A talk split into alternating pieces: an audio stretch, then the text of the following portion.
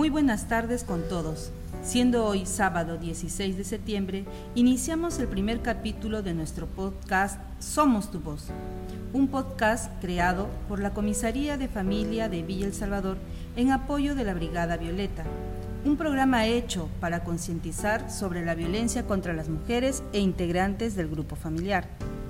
Soy la técnico de Tercera Policía Nacional del Perú, Karina Sofía Bravo Clemente y en esta gran oportunidad los acompañaré en el desarrollo de este podcast donde se relatarán historias de mujeres e integrantes del grupo familiar que han vivido en el ciclo de violencia, pero que con mucha fuerza y valor han logrado salir de manera exitosa.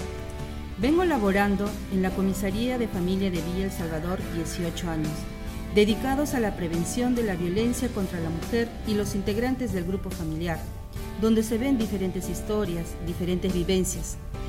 El día de hoy tendremos como primera invitada una mujer fuerte, sinónimo de coraje, ciudadana del distrito de Villa El Salvador, Flor Sánchez Valladares, quien es una de las integrantes de la Brigada Violeta 2023, personas voluntarias líderes de Villa El Salvador que trabajan de manera conjunta con la Comisaría de Familia de Villa El Salvador para contribuir a la prevención y sensibilización de la violencia familiar. Buenas tardes, señora Flor. Un gusto tenerla de invitada el día de hoy. Cuéntenos, ¿qué se siente ser la primera historia de este podcast? Muy buenas tardes con todos. Eh, la verdad que me siento un poquito nerviosa y, y contenta también porque soy la primera la primera historia que se va a contar y espero que esto le sirva a las personas que escuchen. Señora Flor, ahora podría contarnos su historia de vida. ¿Cómo logró salir de este ciclo de violencia? Sobre todo, ¿cuál fue su mayor motivación de superación personal? A ver, técnico, le contaré. Yo en el 84 aproximadamente me casé a los 19 años, 18, 19 años y me casé porque salí embarazada, esa es la verdad. Y bueno, tuve con, mucha ilusión, como toda jovencita, mucha ilusión, mucho, mucha expectativa en el matrimonio porque me casé también con una persona mucho mayor que yo. Y bueno, con el tiempo uno, al menos yo me fui desengañando. Postulé, postulé a la universidad ingresé, estuve estudiando, posteriormente salí embarazada, a los meses salí embarazada, tuve que dejar la universidad para ver una ver por, mi hogar, ¿no? Por ya porque quería que mi hogar siga adelante, prospere, pero bueno, los la vida nos trae muchas sorpresas. Entre ellas es de que no, no resultó. ¿Y por qué no resultó? Porque, bueno, a veces la familia del esposo cuando se mete mucho no ayuda en nada. En este caso, ese fue mi, mi, esa es mi historia, de que el papá de, mis, de mi, esposo, el papá de mis hijos, sus hermanas, su familia, muchos se metía, muchos se metían en nuestra relación. Y como yo era una jovencita sin experiencia, bueno, trataban de hacer lo que querían conmigo. Y en sí no, no, eso no me gustaba. Hasta que ya tuve que pensar bien, valorar el amor, el cariño que le tenía a mis hijos, porque me había costado a mí mucho sacrificio que nacieran, que estuvieran acá conmigo hasta el momento. Ah, entiendo. Continúe, por favor. Claro, y mire, como le estaba contando yo, eh, por amor a mis hijos tuve que aprender a trabajar. Bueno, he trabajado vendiendo salchipapas, los domingos hacía parrilladas y aprovechaba las amistades que habían para poder esto colocar mis parrilladas, ¿no? Y así poco a poco salir adelante.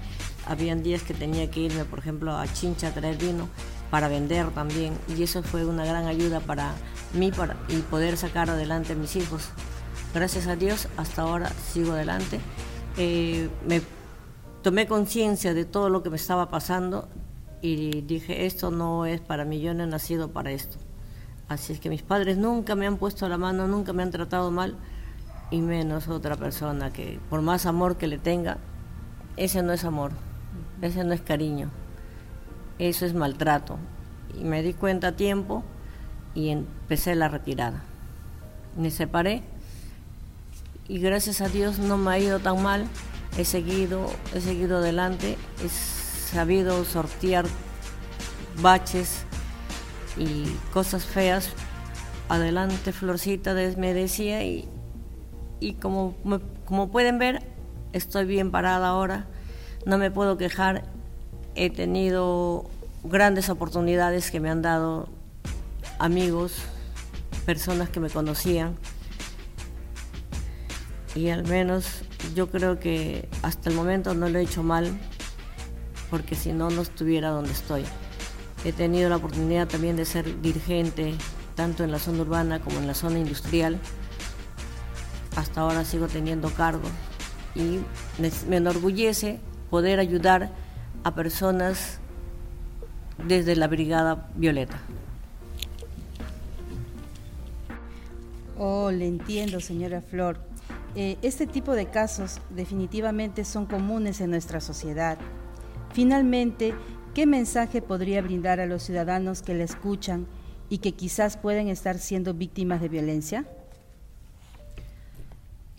El mensaje que se les podría decir es que piensen que primero son ellos, segundo son ellos y tercero son ellos.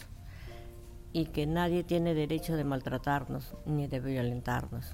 Nosotros somos seres humanos que sabemos pensar, sentir y no tenemos por qué permitir que nadie nos maltrate. Muchas gracias, señora Flor, por brindarnos su historia de vida. Mm, yo quisiera dar primero gracias a Dios que me ha puesto en el camino personas tan maravillosas como ustedes que están preocupados por la por el bienestar de cada uno de todos los habitantes, al menos de acá de Villa El Salvador para que no seamos maltratados y hacer prevalecer la ley 30364 y no olvidemos que tenemos a nuestra comisaría de la familia y de la mujer. Gracias. Gracias por acompañarnos, señora Flor. Ciudadanos de Villa El Salvador, no están solos. Así como la señora Flor, podemos ser fuertes y salir del ciclo de la violencia. Su Policía Nacional del Perú los protege mediante la Comisaría de Familia de Villa El Salvador y de la mano de nuestra Brigada Violeta, buscamos llegar a ustedes para transmitir este mensaje a nivel nacional. La violencia no se debe normalizar.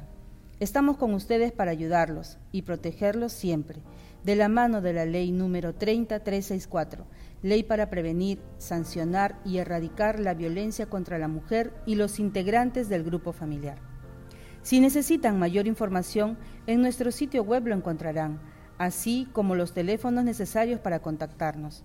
Los esperamos el próximo sábado con una nueva historia de superación personal y de coraje en este podcast Somos tu voz.